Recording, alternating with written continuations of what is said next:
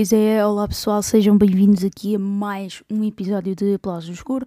O meu nome é Erika Amaral, este é o 91 episódio deste podcast que faz parte aqui do projeto Televisível.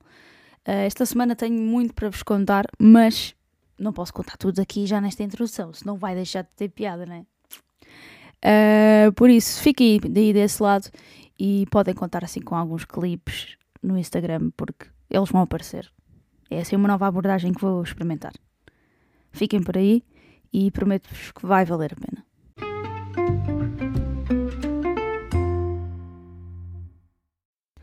Vamos lá então aqui a estas estreias da semaninha, né? Um, vamos começar aqui talvez por uh, pelo princípio, né?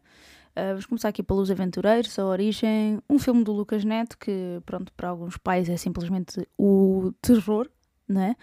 Uh, dá medo ver, ouvir esta, estes dois nomes juntos, porque, pronto, as crianças são simplesmente viciadas neste tipo de conteúdo hoje em dia. E um filme é, obviamente, é uma ótima maneira de fazer negócio. Portanto, por que não criar um filme acerca de youtubers, né? personagens de YouTube feitas por youtubers, né? que antes não eram estas personagens, fazer um filme sobre a origem destas personagens, por que não? Uh, vamos começar aqui por uh, Lucas Neta, sua irmã G e os seus amigos Vitória, Pedro e Jesse não faziam ideia do que estava por vir na excursão da escola. Quando Lucas decide invadir o laboratório do recém-desaparecido cientista Honório Flaxman, o grupo é sugado para um portal que os leva para outra dimensão, que é a Cidade da Alegria.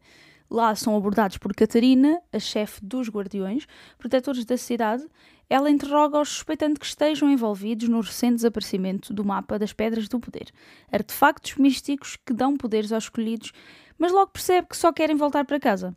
Enquanto desbravam uma nova dimensão, encontrou o cientista num esconderijo na floresta. Honório construiu uma máquina que pode ser a solução, mas precisa de uma grande fonte de energia. Lucas convence-o a usar as pedras do poder e Honório convida Megan, outra cientista e lutadora que também está à procura das pedras e tem uma cópia do mapa. Ok. Tá, tá, tá ótimo. Para fazer negócio é espetacular. É o que eu tenho a dizer. Uh, temos também aqui Orlando, a minha biografia política. E hum, é um documentário, uh, ou seja, em 1928 Virginia Woolf escreveu Orlando, o primeiro romance em que a personagem principal muda de sexo a meio da história. Um século depois, o escritor e ativista trans Paul B. Preciado resolveu enviar uma carta cinematográfica a Virginia Woolf. O seu Orlando saíra da ficção e estava a viver uma vida que ela nunca poderia ter imaginado. Nice, nice. Pronto, uh, O Exorcista é uma das franquias mais conhecidas de terror do mundo inteiro, não é? Portanto, por que não, em 2023, sair aqui um filme, O Exorcista Crente? Uh, com a morte da sua mulher grávida durante um terremoto no Haiti, há 12 anos, Victor Fielding criou a filha do casal, Angela, sozinho.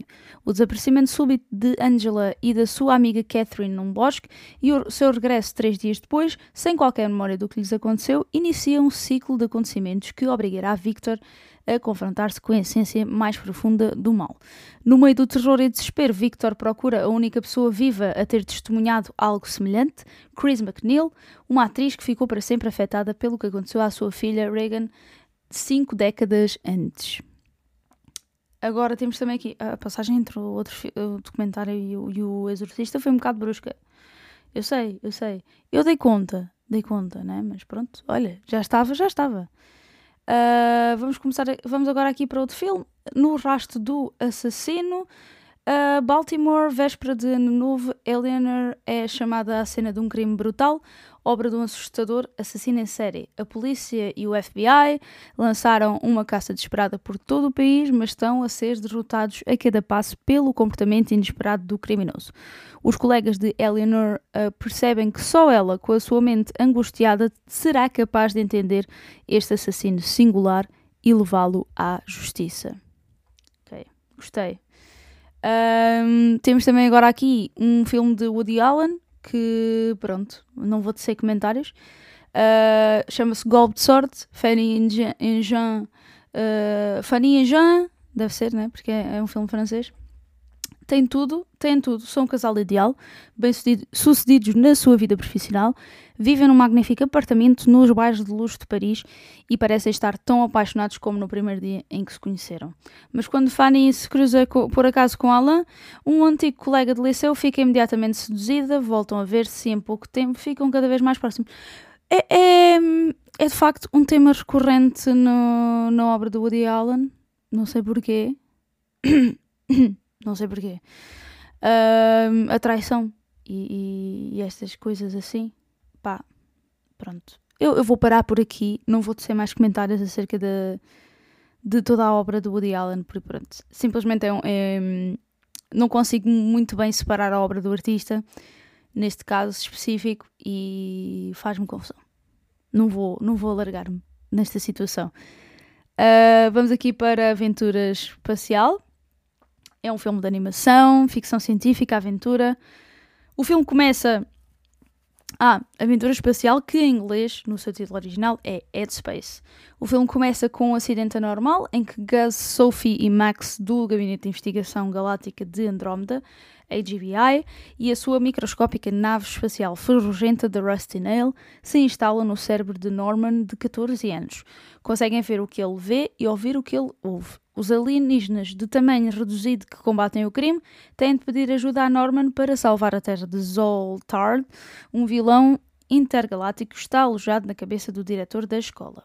Norman, os seus amigos e os extraterrestres têm de se esforçar para esconder a sua presença de vida alienígena na sua escola secundária, enquanto tentam continuar a luta galáctica entre o bem e o mal.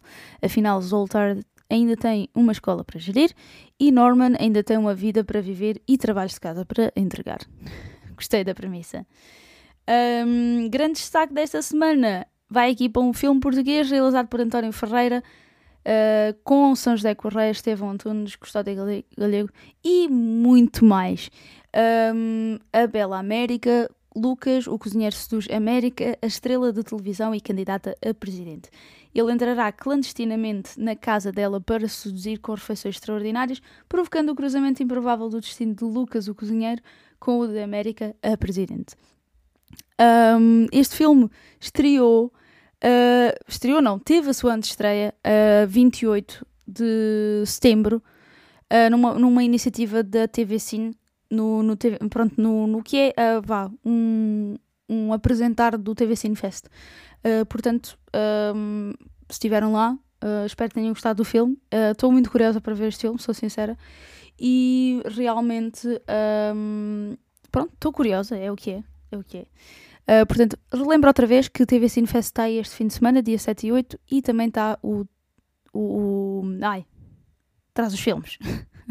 traz os filmes. Eu ia, eu ia dizer o nome da produtora, eu ia dizer Filmes aos Montes, que é a produtora por trás do, do festival Traz os Filmes.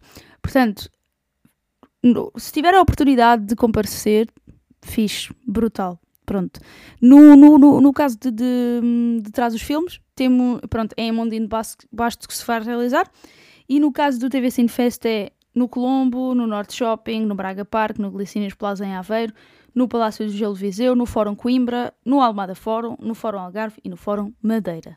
Portanto, se tiverem a oportunidade, passem por lá 5 euros por cada dia para verem imensa coisa durante um dia inteiro e estão a apoiar também a Mansarda, ok?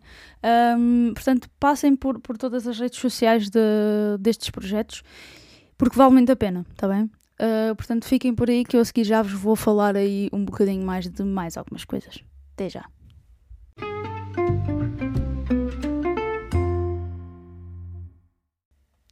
Pois é, uh, para este finalzinho aqui de, de, episódio decidi guardar aqui um belo tesouro de filme que é um dos meus favoritos de todo sempre. O problema é, muita gente não gosta dele, mas eu por acaso não sou daquelas pessoas que liga isso. Portanto, é fixe, é fixe.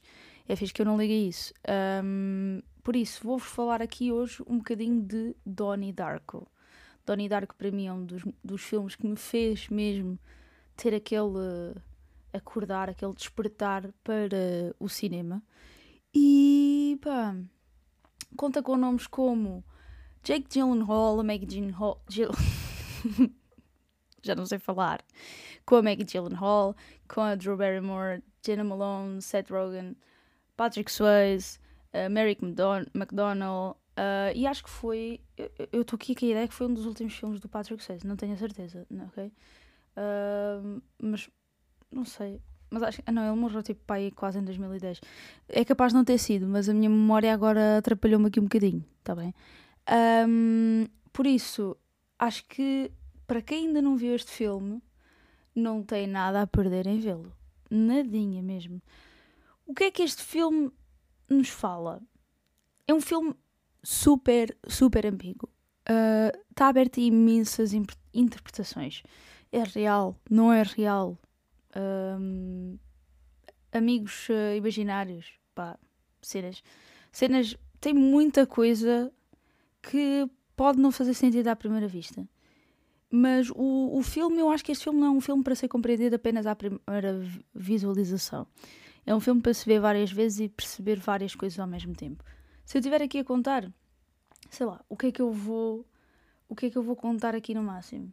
Uh, basicamente que existe um adolescente que se chama Donnie Darko, uh, faz um amigo que se chama Frank, que é um gajo vestido de urso, de peluche, vá, tipo em num, num fato, e ele é a única pessoa que consegue ver este este hum, coelho.